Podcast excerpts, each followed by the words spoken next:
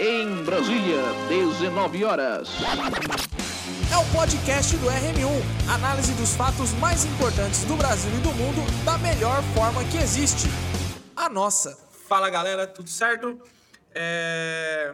Esse é o primeiro podcast do RM1. Ah, Então, por favor, perdoe as nossas falhas aí, porque estamos caminhando nesse novo projeto. Esse é um piloto que nós vamos fazer aqui. Nós vamos comentar os últimos assuntos. Quase não aconteceu nada essa semana, mas é, achamos por bem aí a gente começar a, nesse, nesse trabalho, principalmente para nós colocarmos de uma forma bem direta as ideias, a tentar clarear as informações para todos nós que para todos que estão ouvindo, para todos nós que participamos do grupo, para todos que estão aí de alguma forma é, envolvidos nessa nesse turbilhão de coisas que tem acontecido nos últimos dias. Eu sou o Guilherme, está aqui comigo o Gustavo. Beleza, Gustavo? Fala pessoal, tudo bem? É isso aí. Quase não aconteceu nada, né? Nós só tivemos aí a demi- o pedido de demissão do ministro Sérgio Moro, o ex-juiz da Lava Jato, é, no dia de ontem, pediu, né, é, anunciou em meio de uma, por meio de uma entrevista coletiva a sua exoneração, né, o seu pedido de demissão ah, do Ministério da Justiça e Segurança Pública. É, a demissão alega o ministro em resumo que isso se deve a, a uma pretensa ou né, cabe analisar intervenção do governo federal na figura do presidente Jair Bolsonaro em relação ao chefe, né, o cargo de chefia maior dentro da Polícia Federal. Alega o ministro que o, o presidente, que não concordava né, com a permanência eh, do Valeixo no cargo, eh, acabou, de certa forma, pressionando, realizando interferências e isso acabou gerando aí o pedido de, de demissão, né? É, tanto que ah, o documento apresentado, a exoneração a pedido de, ou seja, foi o próprio Valeixo que pediu a demissão. É, e aí, após este ato, o ministro Sérgio Moro, em coletiva de imprensa, acabou anunciando também a sua saída do ministério. Gustavo, as ponderações iniciais aqui, que você acha? Bom, tem muita coisa para comentar sobre esse assunto. A gente vai tentar aqui fazer uma abordagem completa, né? Lembrando que são impressões iniciais com aquilo que a gente tem até agora. Para começo de conversa, vale a pena lembrar um pouquinho da trajetória do Sérgio Moro. Ele foi um juiz implacável na condução da Operação Lava Jato, ele enfrentou com muita coragem o maior esquema de corrupção da história do país e um dos maiores do mundo. né? Julgou e condenou os maiores figurões da República, como o ex-presidente Lula. Sem sombra de dúvidas, ele tem os seus grandes méritos por conta dessa sua atuação. Já à frente do Ministério da Justiça, ele também fez um bom trabalho, ele teve vários acertos, mas teve alguns erros também. Foi um trabalho um pouco mais discreto, ele combateu o crime organizado, isolou os chefões do crime nos presídios federais, mas, a nosso ver, ele errou em alguns pontos, por exemplo, no episódio das várias arbitrariedades que nós vimos sendo praticadas por prefeitos e governadores, que prenderam aí alguns cidadãos que estavam tentando trabalhar, e ele se calou diante disso tudo. Então, bom, po- podemos dizer que é uma figura com- é, complexa como qualquer outra. né? Ele tem erros, ele tem acertos, os acertos não apagam os erros, mas os erros, obviamente, também não anulam os acertos, e pelos acertos o Moro merece o nosso aplauso. Mas nós vamos comentar aqui também os pontos que, a nosso ver, ele errou, né? e talvez seja interessante começar pela saída, a forma como ele saiu do ministério. Exatamente. A principal ponderação que a gente tem que fazer é que nós não estamos aqui para analisar os fatos de algum prisma, seja o prisma do presidente ou o prisma do Sérgio Moro. Nós estamos aqui para analisar, claro, dentro das nossas limitações, a, aquilo que de fato, a realidade dos fatos, não uma versão. Nós estamos aqui para dar uma versão. Nós estamos aqui para analisar friamente, tanto que já passou aí um tempo, deu, deu tempo de analisar, ver todos os discursos, ver tudo o que foi falado. É, é importante essa introdução que o Gustavo deu.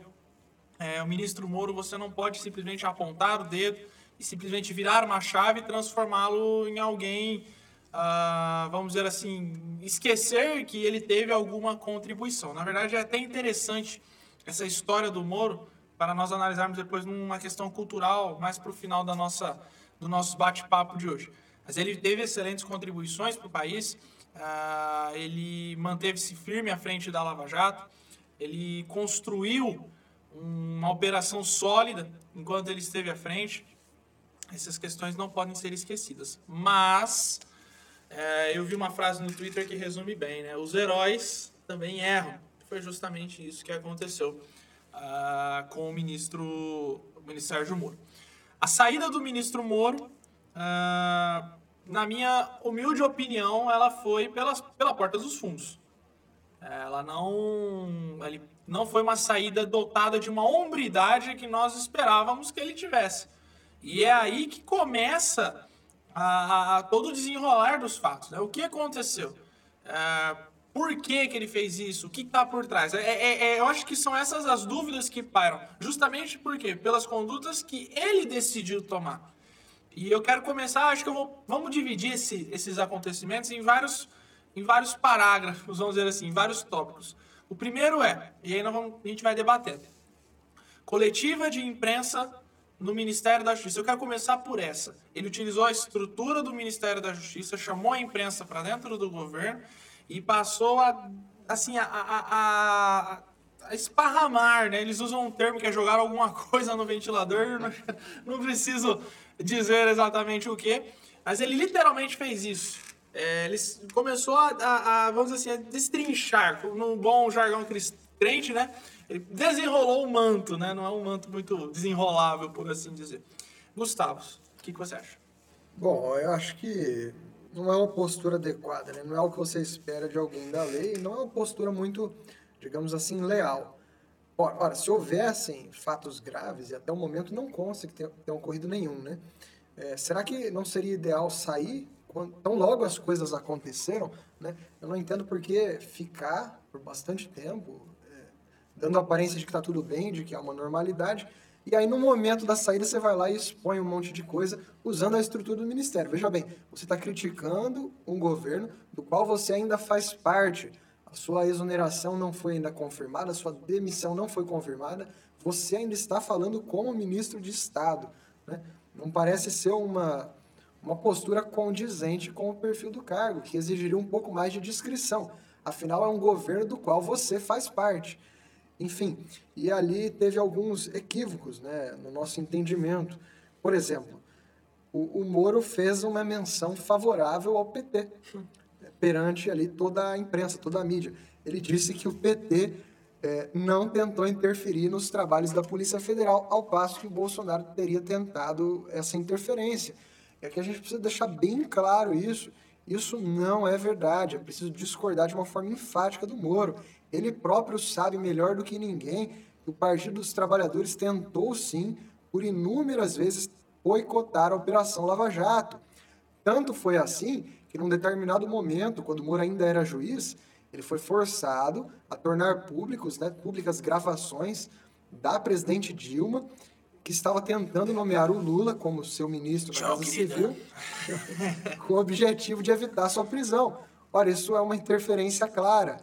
E, e, e, esse vazamento das gravações colocou em risco toda a operação. Inclusive, tentaram anular toda a operação por causa disso. Eu acho que vale mencionar mais algumas tentativas do PT de obstruir investiga a investigação da Lava Jato. É, o PT, a Dilma tentou nomear à época um ministro da Justiça, Eugênio Aragão, que era um quadro do Ministério Público e notar, notório crítico da Operação Lava Jato. Ele dizia, o Eugênio Aragão, que o Moro estava destruindo a economia brasileira, mesmo discurso do ex-presidente Lula. Só não deu certo porque essa nomeação ela foi barrada na justiça. Outro caso, né, são vários os casos, na época do mensalão, ministros nomeados sob encomenda para absolver José Dirceu, José Genuíno, dos crimes de formação de quadrilha, algo que foi duramente criticado pelo Joaquim Barbosa à época. Né? O ministro Fux revelou que, quando ele foi escolhido para o Supremo, foi, foi feita uma proposta explícita de que ele deveria concordar com a absolvição é, de, de alguns quadros do governo. Felizmente ele não fez isso. Paulo Lacerda, diretor nomeado pelo Lula, né, diretor da Polícia Federal também, acusado de grampear o STF, você lembra disso? Uhum. Enfim, foram inúmeras interferências já desde o tempo do mensalão e durante toda a Lava Jato.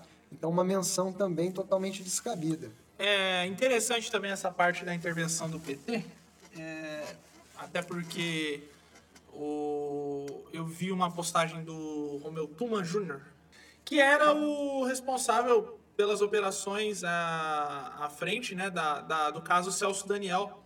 Ele era delegado, não da Polícia Federal, ah, assim, da Polícia Civil, mas ele era o delegado responsável pela, pela operação. E devido a manobras, pressões, ele, de uma forma é, até que inexplicável, ele foi afastado né, do, do, do comando do caso. E, inclusive, vale a pena, quem tiver curiosidade, o Brasil Paralelo fez uma, uma reconstituição do caso Celso Daniel, onde isso é uma, até uma forma explicitada. Então, é, foi de uma. Vou dizer assim, o ministro Moro, na melhor das hipóteses, a frase, essa frase, a forma como ele se portou, foi no mínimo leviano. Porque, veja bem, é, você. A gente, nós não, não precisamos ir muito longe, né? Ah, o ministro Moro sempre gozou de um respeito muito grande pelo presidente da República. O presidente da República sempre nutriu pelo, pelo ministro Moro uma, assim, uma admiração até por muitas vezes. Só que ele nunca foi alguém muito apegado ao, ao Bolsonaro, por assim dizer. Inclusive, ah, nós estávamos conversando antes de iniciarmos as gravações, é a clássica passagem no aeroporto em que o Bolsonaro vai, na, ainda na condição de deputado federal, Sérgio Moro já estava, vamos dizer assim, um auge, né, em razão da Operação Lava Jato, em um ápice de popularidade, por assim dizer. Bolsonaro, é, concorde ou não, um deputado federal eleito pelo, na época como mais votado pelo Estado do Rio de Janeiro, ele vai cumprimentar o juiz e ele simplesmente leva uma bela de uma ignorada.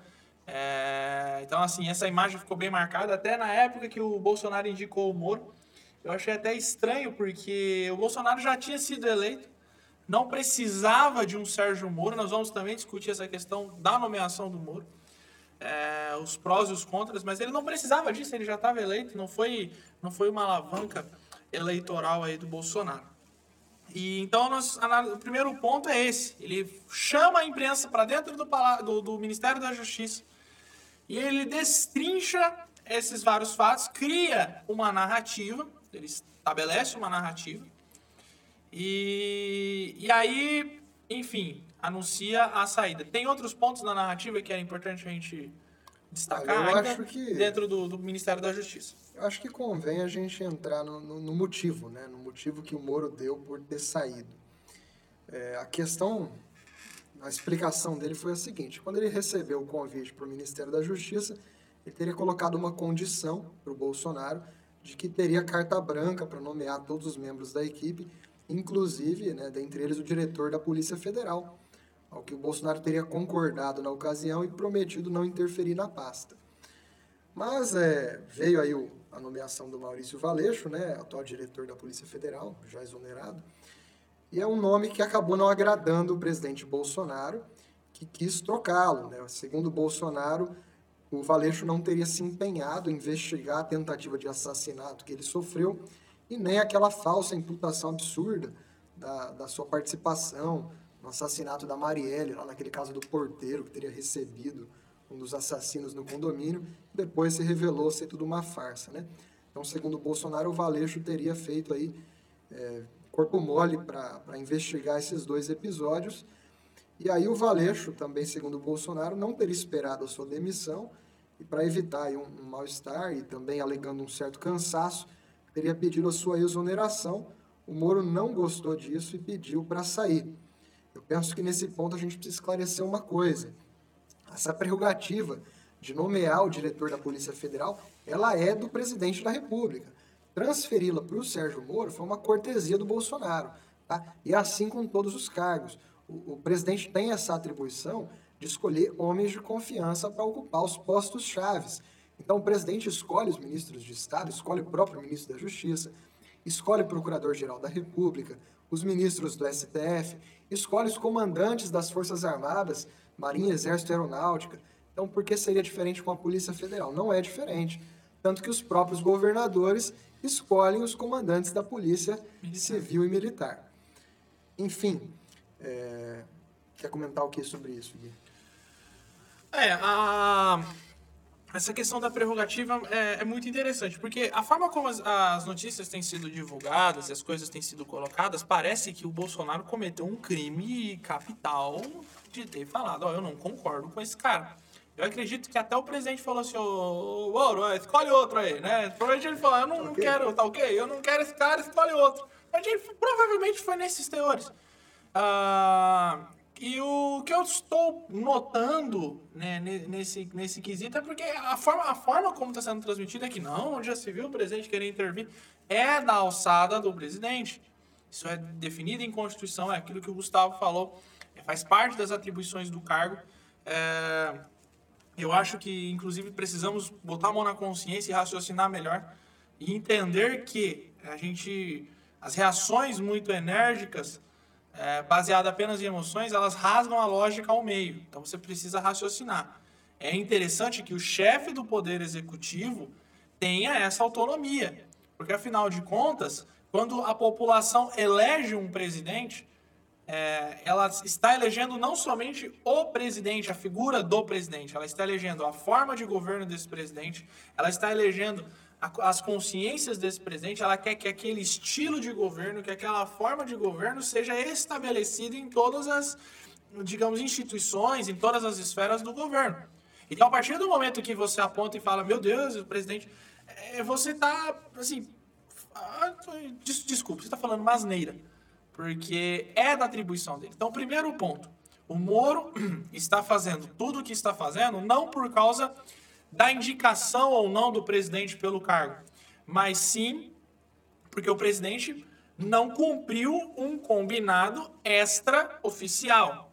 Então não se trata de um combinado que ficou registrado em ata, que ficou registrado em livros. Uh, não, o presidente falou: Ô Moro, você vem para cá. Aí o Moro falou: ó, eu quero que, que eu quero indicar as pessoas. Tudo bem, Moro. Mas o Moro não é, não nasceu ontem.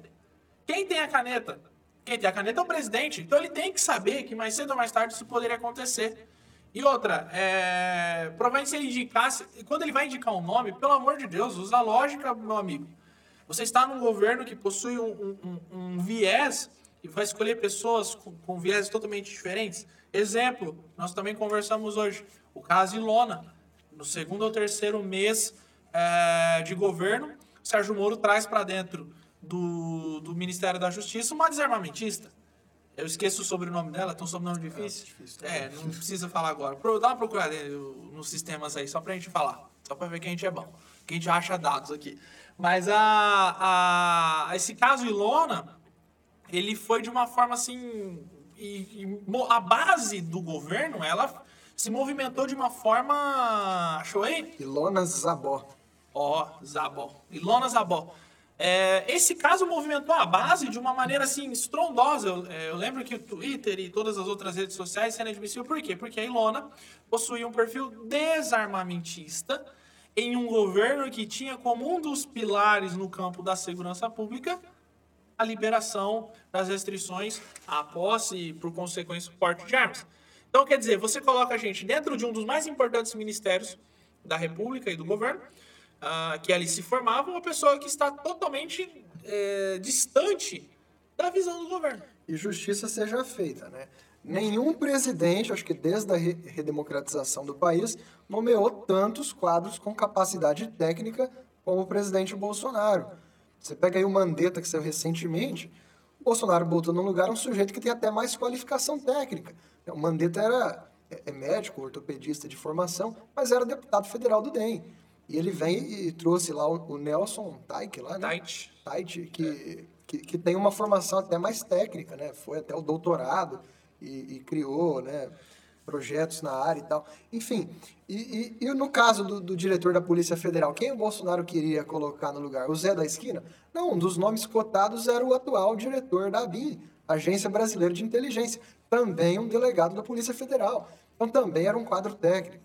Então, assim, ah, eu acho que as pessoas, sei lá, elas queriam que o Bolsonaro queria que voltar no tempo em que o ministro da Justiça foi o Renan Calheiros é. no governo FHC. Acho que as pessoas sentem falta disso aí. Ciro Gomes na economia, né? É, muito bom, o famoso é, o, o, Ciro, ele é aquele cara que resolve os problemas com uma impressora. Ele imprimir dinheiro, você resolveu todos os problemas, né? Aí inflação, essas coisas, depois a gente se vira, resolve isso aí na, na retroescavadeira. Então, a, o Bolsonaro, eu acredito que com o Moro, aí nós podemos até entrar nesse, nesse campo de discussão. Eu, como eu falei no começo, ele não precisava de um Sérgio Moro. Ele não precisava, deixasse o Moro de toga.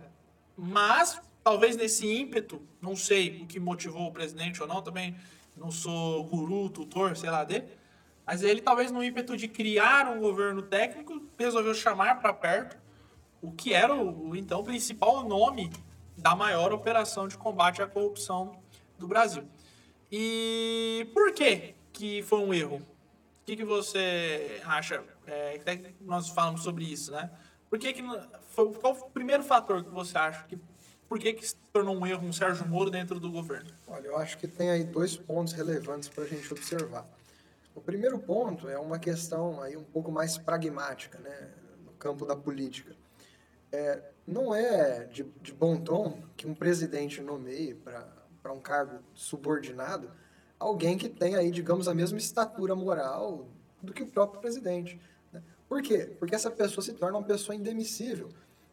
Se eventualmente você bater de frente com essa pessoa e tiver discordâncias com ela, o fato de você demitir um subordinado vai gerar um desgaste político muito grande.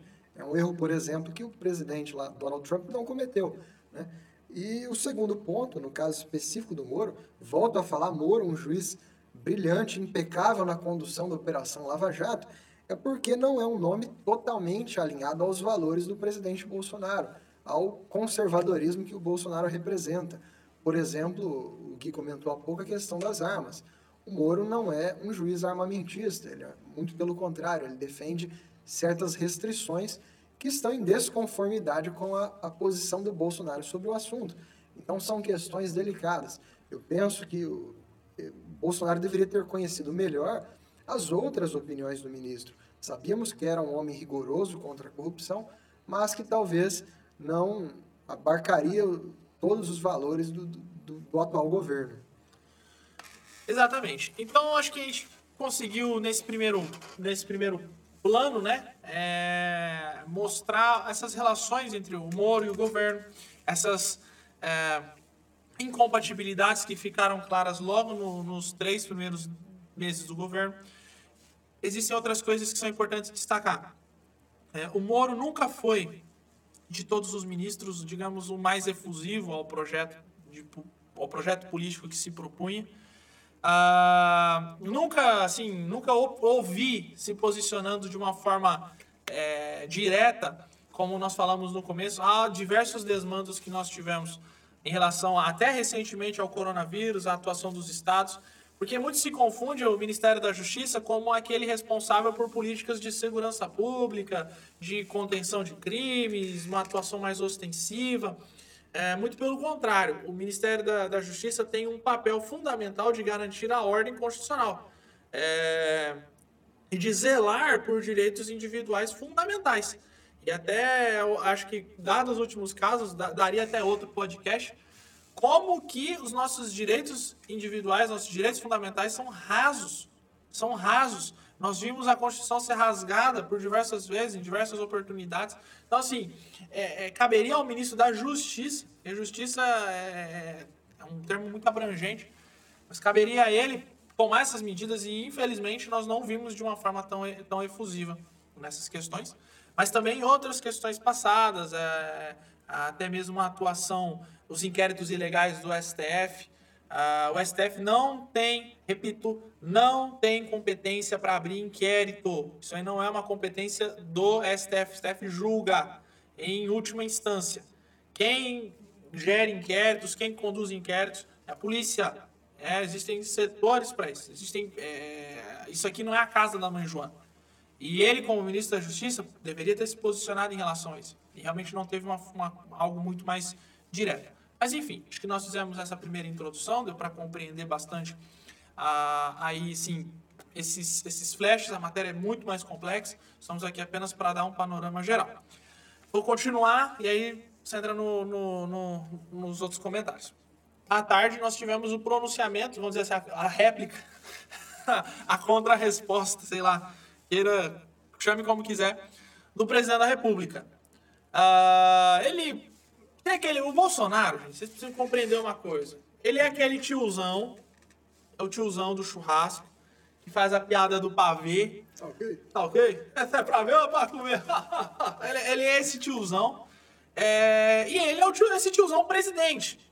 Então não espere um discurso é, a, a lá Winston Churchill do Bolsonaro. Você vai, você vai, você vai, você não vai, não vai ouvir isso, né?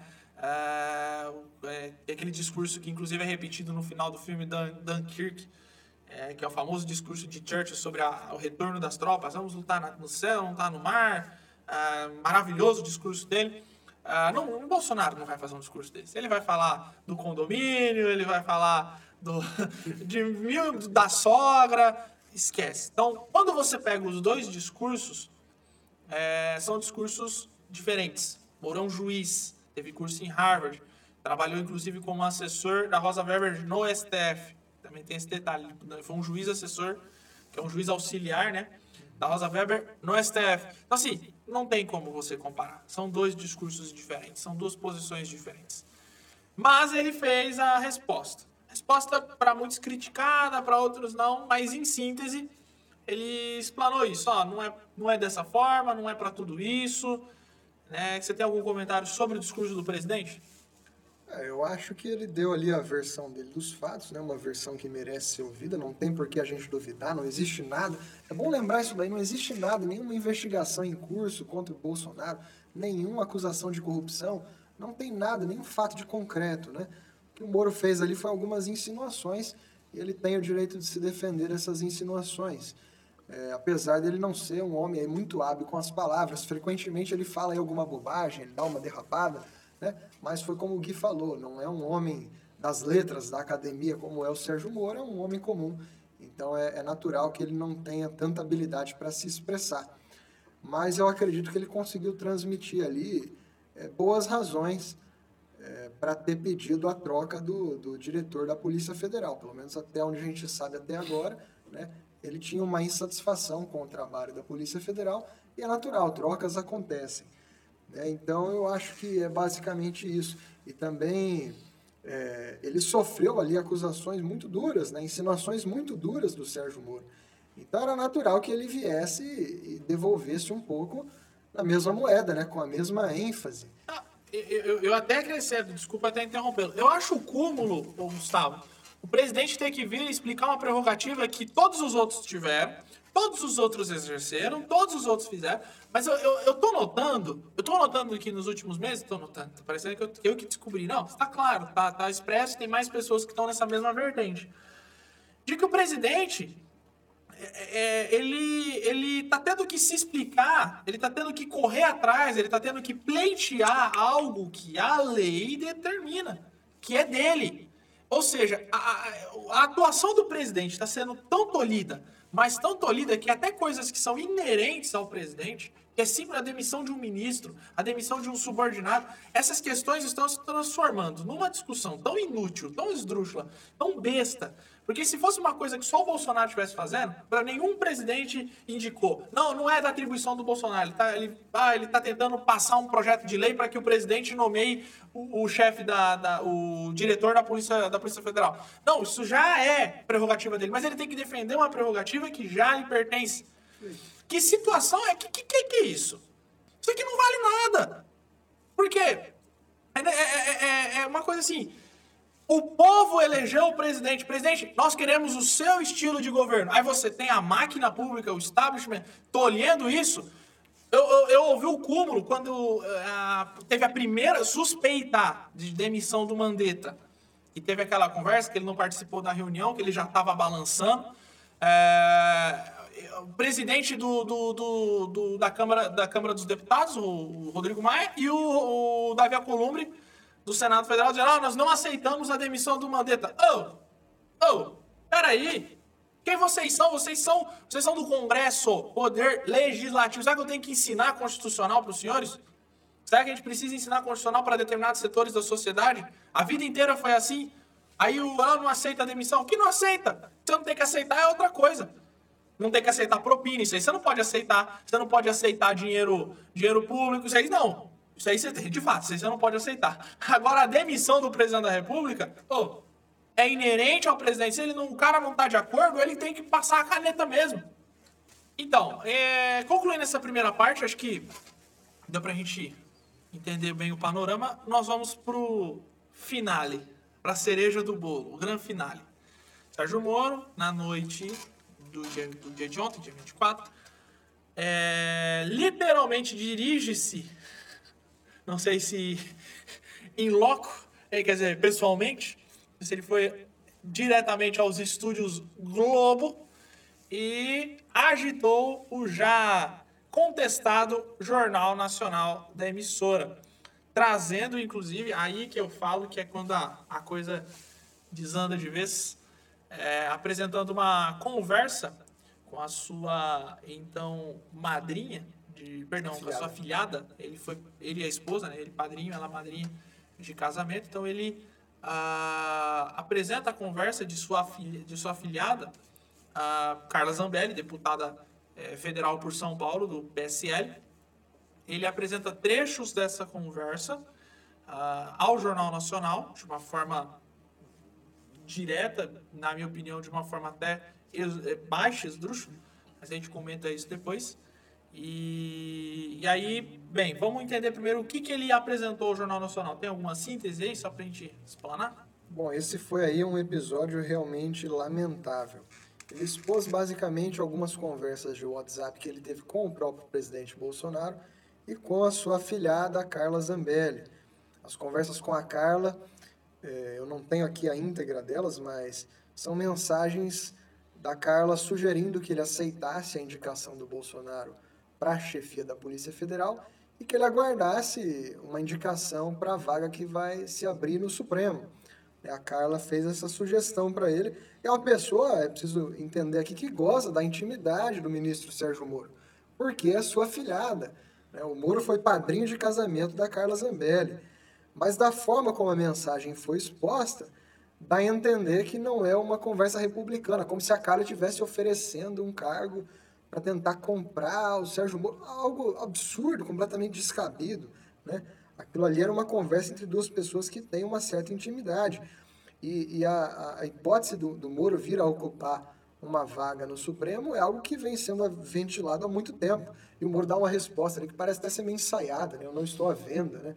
Como se aquilo fosse uma tentativa de comprá-lo que não tem cabimento. Quem em sã consciência iria propor justamente para o Sérgio Moro, o juiz do combate à corrupção, né? algo ilícito, algo fora da lei. Né? O absurdo dessa hipótese já a- a- tira toda a sua credibilidade. E a segunda mensagem que ele expôs foi uma troca de mensagens com o Bolsonaro, nós estamos tentando pegar aqui a íntegra, mas basicamente o Bolsonaro compartilha com o Sérgio Moro uma, uma, uma, reportagem publicada naquele site de fofocas, né, o antagonista, em que havia um inquérito eh, perseguindo 12 eh, deputados da base bolsonarista e o Bolsonaro se queixa daquilo, fala, ó, olha aí, ó, um motivo para trocar o diretor da Polícia Federal. O que é algo, a meu ver, aí absolutamente natural, né? Porque esse não é um inquérito normal. Esse é um inquérito absurdo, é o mais absurdo dos inquéritos do Supremo. É, esse inquérito é um inquérito totalmente ilegal, ele foi criado aí, tem a íntegra aí, quer ler? É interessante para a gente discutir essa questão das mensagens, que é o seguinte: você tem que entender o contexto das conversas. Acho que é o, é o fundamental. O presidente da República é o superior hierárquico imediato do ministro Sérgio Moro. Então, Sérgio Moro ele tem alguém a quem ele se reporta. E pelo que dá para ver pelas imagens, é, ele ele, o presidente até utilizando poucas palavras, mas me parece, até achei isso interessante quando eu vi o teor das, das mensagens. Parece que o presidente está tentando convencer ele. Olha, Moro, né? Ó, tá vendo? Mais um motivo para troca. Olha, Moro, parece que você entendeu? Ele é o tiozão tentando convencer o cara. Pensa bem, né? Vamos trocar. E vai no mesmo sentido que as mensagens da Carla. Perceba, ele tentou passar como se fosse a, que a Carla estivesse oferecendo uma vantagem indevida para ele, né? Ah, vamos, vamos traduzir as questões, porque o Moro entende das leis, mas boa parte da, da nação não tem essa, esse, entendimento. A forma como foi passado é, dá a entender que, nossa, estão tentando comprar o cara, que não sei o quê. Primeiro, a Carla Zambelli é presidente da República? Então, ela não é. Então, não é ela que nomeia o ministro do Supremo. Então, como é que ela pode oferecer algo para um ministro do Supremo que ela não pode oferecer, que oferece ao presidente? Ela fala, ah, aguarda, né? A indicação do, do, pro, pro STF, enfim, como o Gustavo falou, já estava sendo ventilado, mas não é ela. Então eu também percebo a Carla convencendo o Moro. Fica até, é até interessante que até, na parte da tarde, no Twitter, até o período da, da noite, quando ele faz essa palhaçada no Jornal Nacional, ela ainda postou a hashtag Fique Moro durante o dia. Você olhar o, o, Twitter da Carla Zambelli, você vai ver que as postagens anteriores ela tá lá, fique Moro, fique Moro. Então eu, eu, eu percebo que acho que ela foi pega de supetão. E eu falei, pô, eu tô tentando convencer o cara de ficar, porque em resumo é isso, né? Imagina você conversando com cara, ela vai virar e falar, ah, eu queria que ele ficasse, mas, né? E aí eu me assusto com uma coisa. O cara teve a capacidade de pegar e, enfim, dane-se quem seja a pessoa, transformar uma pessoa que, nas fotos do casamento dela, ele está lá, é, transformar essa pessoa num enfim, num, num, num trampolim para sabe-se lá o que que o ministro, o ex-ministro, né, Sérgio Moro quer. Então a conversa, só para a gente parafraseá-la, é, é, a página, né, o, o, celular institucional, né, o, o, corporativo do presidente da República. O presidente encaminha ah, uma notícia, como o Gustavo falou, do site de fofocas, o antagonista, que é uma versão mais refinada do Fuxico ah, dizendo que o, o aquela Polícia Federal na cola de 10 a 12 deputados bolsonaristas aí em razão daquele inquérito do, do STF. Volto a dizer, o STF não tem competência, ao meu ver. Vou comentar esse inquérito. É, vamos, a gente vai falar sobre esse inquérito também, só dar uma, uma pincelada sobre isso. E, enfim, minha opinião sobre a participação especial do ministro Moro, ex-ministro Moro, no, no Jornal Nacional. Eu não duvido ele, ele aparecer no Fantástico. É, também vi uma postagem que o combo vai ser Jornal Nacional na sexta. Aí o Jornal Nacional hoje deve dar mais uma pincelada, né? Amanhã Fantástico e segunda-feira Roda Viva. É, então, é, a clássica. É a clássica. Então, quer dizer, ah, não duvido nada que isso aconteça. Ele já foi no Roda Viva uma vez, era o Augusto Nunes ainda que, que comandava, né? O, programa. Agora, eu não sei se com a ilustre e isenta jornalista, estou sendo irônico, a Vera Magalhães. A Vera Magalhães. Vera Magalhães, que tem o cabelinho dos Beatles. A Vera Magalhães, então não sei como é que vai ser, mas provavelmente vai ser outra sessão de é. socos e pontapés no. Eu tava pensando aqui numa analogia, né? O Gui, o pai dele tem uma loja e vai casar. Aí o pai fala, filho, cuida aqui da minha loja que aí eu pago os doces do seu casamento. Não, pai, eu não estou à venda. É. Então, é assim, é são, são assim pessoas que tinham intimidade. E, e, em relação ao Bolsonaro também, né? Você acha que você vai passar por mensagem de texto uma proposta indecente para o paladino da justiça do Brasil? Então, uma hipótese completamente descabida. Agora, eu queria falar um pouquinho do inquérito. Uhum. Esse inquérito comandado pelo ministro Alexandre de Moraes. Como o Gui já bem falou, juiz não pode comandar a investigação por quê? Porque ele vai julgar o caso depois. Isso comprometeria totalmente a, sua imparcialidade. Segundo lugar, é importante observar, o Alexandre de Moraes escolheu os delegados da Polícia Federal que estão atuando nesse inquérito. Então é interessante, o presidente não pode escolher o diretor da, da Polícia Federal cumprindo uma atribuição do cargo. Mas o ministro do STF, comandando o inquérito ilegal, pode escolher os delegados. Terceiro lugar, esse inquérito aí, ele quer apurar aquela história lá de, de robô, de, de fake news no, no, no, WhatsApp. É algo aí que inventaram já há um tempo para dizer que a eleição do Bolsonaro foi ganha com as mensagens das tias do Zap, que tudo isso foi uma grande fraude. Né? Então é um negócio que é completamente absurdo. Mesmo que isso tivesse acontecido, são manifestações legítimas da liberdade de expressão. Acredito que muitos dos que estão aí nos ouvindo compartilham conteúdo no WhatsApp de teor político, dia sim, dia não. Isso é bastante normal. Então a gente não está falando aqui, isso precisa ficar bastante claro, de um roubo à Petrobras, de um saque de bilhões de reais. Não, nós estamos falando de censura a memes no WhatsApp. Então é para ficar indignado mesmo, e a meu ver o presidente tem direito de se indignar com isso. E para quem ele vai se reportar dessa indignação? A Polícia Federal ela está subordinada ao Ministério da Justiça. obviamente, ele vai fazer essa reclamação junto ao ministro da Justiça, que na ocasião era o ministro Sérgio Moro. É, o senso de proporção desse país ele é, ele é absurdo, né? As pessoas não têm a, as pessoas se, ficam indignadas, abrem inquéritos, viram verdadeiros leões é, para é, conta as tias do Zap, que hoje é o movimento social mais legítimo desse país, diga-se de passagem, que é o e, e, e o, o, assalto aos cofres públicos que petrolão, mensalão, enfim você não teve toda essa movimentação, isso que o Gustavo falou, é circunstancial, perfeito. Então você, você não vê um, as instituições atuando como elas deveriam atuar em fatos criminosos, em, em, em atos criminosos reais, né? de grande proporção. Quantos hospitais de campanha para o coronavírus você não teria construído com o dinheiro do petrolão? Quanta, quantos testes rápidos de coronavírus você não teria comprado com o dinheiro enviado para Cuba, para Venezuela, que nunca mais a gente vai, ser, vai receber esse dinheiro. Quantos que você não compraria? Quantas ambulâncias? Quantos respiradores? E, e eu não vejo indignação em relação a isso. Agora, mensagenzinha de WhatsApp, abre inquérito, abre escambau. Por que, que não fizeram um inquérito sobre o dinheiro enviado via BNDES para fora? Então, assim, são, são esse senso de proporção, essa falta de lógica, é, o maior custo dela, o maior preço que nós estamos pagando com ela é justamente a nossa perda de liberdade. A nossa liberdade é, é a moeda que nós estamos trocando para essa atuação é, infantil das nossas instituições. Um grande exemplo, a tal da CPMI dos, das fake news. Vocês estão censurando posições pessoais é, de perfis, páginas que estão utilizando redes sociais, que podem ser inclusive processados. É, é necessário entender o seguinte: a, a o filtro das mensagens em redes sociais é justamente o, inter, o interlocutor. É ele que é o filtro. E ele utiliza os meios legais para, eu não gostei do que você falou, vou te processar. Isso, isso é o que se espera de uma democracia. Agora, o ente estatal chegar e falar, não, você não pode falar. Nós tivemos casos parecidos com isso.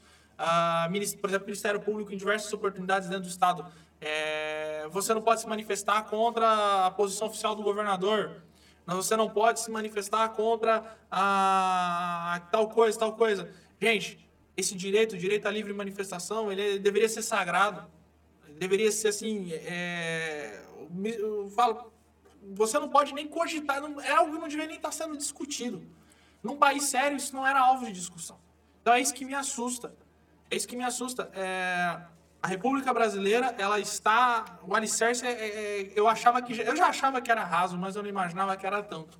Eu achava que a gente aprende no direito, né? O artigo 5 cláusula pétrea, nananana, isso não vale nada. Eu, nós assistimos ao artigo 5 ser rasgado, como se fosse um decreto de um prefeito é, de, sei lá, de, de, de uma cidade de 5 mil habitantes. Assim, ó, rasgado, jogado fora. Isso é é, é, isso, isso é assustador. Perfeitamente. Não vimos aí, infelizmente, críticas do ministro Sérgio Moro a esse estado de coisas. Agora, um outro aspecto importante de comentar destes vazamentos, né, destas mensagens, aí, dessas conversas de WhatsApp que o ministro Moro enviou para o Jornal Nacional, é que o próprio ministro Moro foi vítima desse expediente o ano passado. Né? Foram vazamentos pinçados, feitos a conta-gotas, de conversas privadas é, publicadas aí por aquela revistinha The Intercept, né, pelo Glenn Greenwald. Na época, todos escandalizados, questionando a, a atuação do Moro na Lava Jato, que teria recebido interferências externas na sua tomada de decisão, teria sido influenciado por procuradores do Ministério Público. E na época, o ministro Moro reagiu, obviamente, contra isso e com bastante razão, e disse que aquilo eram fofocas, que era um balão vazio cheio de nada até quando a honra e a privacidade dos agentes da lei vão ser violadas. Palavras estas do ministro Sérgio Moro. Então ele criticou a época com razão o que ele chamou de uma violação à honra e à sua privacidade, quando teve as próprias conversas expostas no Jornal Nacional e em outros veículos de imprensa. Daí ele vem e faz exatamente a mesma coisa. Ele age como Glenn Greenwald. Ele vai lá e viola a, a privacidade e, e a honra da sua afilhada e do presidente Bolsonaro. Isso eu achei um episódio extremamente lamentável. Lamentável e grotesco que venha de uma pessoa como o Sérgio Moro. Então nós tomamos o cuidado, inclusive, de no começo desse episódio nós apresentarmos a, a nossa visão de uma pessoa que teve uma grande contribuição é, para o Brasil, é, mas que cometeu erros como este. Isso me chama a atenção para um fator interessante. A nossa degradação cultural e o nosso senso de nação é tão vago e tão ridículo que nós somos incapazes, como Brasil, de produzir um herói que, quando pressionado ou quando diante de uma iminente necessidade de se posicionar por, pela nação, pelo coletivo, ele pauta suas decisões, palavras dele, inclusive na sua própria honra, na sua, na sua, na sua própria, digamos, história. Ou seja, é um herói egocêntrico, por assim dizer, um herói narcisista. Então isso é, assim, é, isso mostra. Agora a gente pode levar isso para um cenário macro, né? um cenário amplo. A nossa cultura está longe de produzir alguma coisa positiva. A esperança é, do povo não pode estar em homens, ela precisa estar, é, precisa ir muito além disso. É, até essa ideia de ficar idolatrando líderes, pessoas, isso é muito típico de países de esquerda, porque você fragmenta o senso nacional, o senso de, de é, sensos de justiça, sensos, você quebra isso, você quebra a, esse, essa, essa ideia e você concentra tudo no partido, no líder. Ah, então isso são culturas rasas, né? A nossa cultura ela não olha para o passado, ela não é uma cultura que vem construindo, né? Até no princípio nós tínhamos isso, uma nação sendo construída, mas ela não se edificou como deveria. Ela acabou se transformando de uma nação voltada para os seus próprios interesses, que se tornou incapaz de produzir heróis, de produzir pessoas que são é, literalmente referências, porque em poucas horas, num jornal de uma emissora de televisão, é, eu assisti, eu vi um herói nacional se desconstruir. Não é que desconstruíram ele. Quem tentou desconstruir o Sérgio Moro foi o Glenn Greenwald, foi o The Intercept. Ah, agora, a desconstrução... Que o Bolsonaro defendeu Que o época, Bolsonaro né? defendeu. Levou Levou o ele Sérgio no, Moro no no estádio lotado para ver jogo de futebol. camisa do Flamengo e tudo mais. apoio. Exatamente. Pegou o cara pelo braço e emprestou, porque a popularidade do Moro ela começou a ficar abalada e o Bolsonaro contribuiu, de certa forma, para uma instabilidade. Isso é algo importante, né? É algo assim que eu só vejo no Brasil. O ministro sai do governo e no mesmo dia ele já está lá metralhando o governo do qual ele pertencia. né? É um- é um- há uma certa deslealdade, uma, uma fraqueza de caráter. Exatamente. É, eu, eu não vejo isso em outros países. Não. Nos Estados Unidos, o Trump ele troca frequentemente de ministros. Você não vê o ministro no dia seguinte detonando o governo. É, e, por exemplo, aqui a gente teve vários casos, né? Não foi só, vamos fazer justiça, não foi só o caso do Moro. E o Moro fez uma menção favorável ao PT. Agora eu vou tomar a liberdade de fazer o mesmo. O PT trocou dezenas de ministros. Olha, eu é raramente, eu não me recordo agora de um ministro do PT que saiu atirando e fuzilando o governo. Tudo bem que lá tem aquela lealdade entre criminosos, né? A situação é um Exato, pouco exato. diferente. É bem... É, mas, mas aqui o, o cara sai, então ele já está na, ele já tá na trinca de entrevistas. Jornal Nacional, Fantástico, é, Sônia Abrão, é, Roda Viva e já está depondo em CPI e atacando o governo. Né? Não é uma postura adequada. Exato. E o Moro, ele, quando ele faz esse tipo de coisa, ele cria uma, um cenário de instabilidade num país que está em meio a uma pandemia, porque a gente esqueceu durante. Vamos É, por aí. não, não eu- morreu ninguém. Ontem, É. eu acho que não morreu ninguém de Não, coronavírus no não, Brasil. é, a gente está no meio da pandemia, as coisas estão acontecendo, um cenário de instabilidade, uma recessão econômica se construindo por detrás dessa cortina da pandemia. Ah, e no meio desse turbilhão de coisas, o cara literalmente põe fogo. Quer dizer, se é para gerar instabilidade, ele foi primoroso, porque ele conseguiu isso. Então, num país que já está fragilizado. Então, eu vejo que o segundo erro do herói, entre aspas, porque além dele ah, pautar a sua, né, a sua decisão e a sua manifestação pelo puro e simples ego, ele ainda entre- entrega o país a um caos que, graças a Deus, de certa forma, está caminhando para um certo, um certo controle, né? Mas que poderia ter gerado um, algo, assim, é, poderia, você não sabe a reação das pessoas. Se você cria uma ala mais, sei lá, uma ala mais radical, é, se você cria um cenário de instabilidade que nós não sabemos, você tá, não é uma ciência exata. Então, tá aí mais uma, um- um- uma, uma questão da, da, da conduta do, do ex-ministro que, de certa forma, é, precisa também ser, ser pontuada. Bom, eu acho que a gente pode caminhar aí para encerrar né, esse podcast. Comentamos aí bastante coisa. É, falta dizer, foi um episódio lamentável, sim. Não vimos críticas é, do ministro Sérgio Moro ao Congresso, por exemplo, que desfigurou o pacote anticrime, ao STF, que soltou o Lula, que tentou anular a operação, que boicotou o Moro o tempo inteiro. Não houve palavras duras para essas pessoas, mas somente gentilezas. E, e, infelizmente, não foi da mesma forma com o Bolsonaro. Foram muitas palavras duras num momento inoportuno. É, volto a dizer, isso não depõe contra o que o Moro fez de bem pelo país, teve uma atuação impecável na Lava Jato, foi um juiz exemplar, é, por isso ele merece o nosso aplauso e a nossa gratidão, mas isso também não apaga os seus erros que devem ser apontados. Também é bom lembrar que a gente também não acha que o Bolsonaro é perfeito, comentamos aqui, ele comete muitos erros, ele não se expressa corretamente, é um homem falho também como qualquer outro. Né? E agora as perspectivas eu acho que, como o Gui falou, não são boas, infelizmente, não são boas para o Moro, fechou uma porta aí para o STF, né? poderia ser nomeado como, como ministro do STF, pelo menos por enquanto é improvável que isso aconteça.